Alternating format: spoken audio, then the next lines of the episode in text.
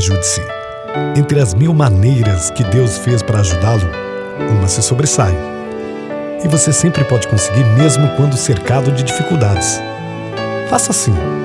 Imagine Deus Supremo em tudo. E por estar Ele dentro de você, creia possuir uma suprema inteligência, uma suprema energia, uma suprema alegria e uma suprema paz.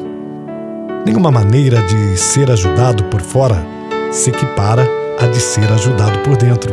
Que o grande Deus, arquiteto do universo, nos ilumine sempre.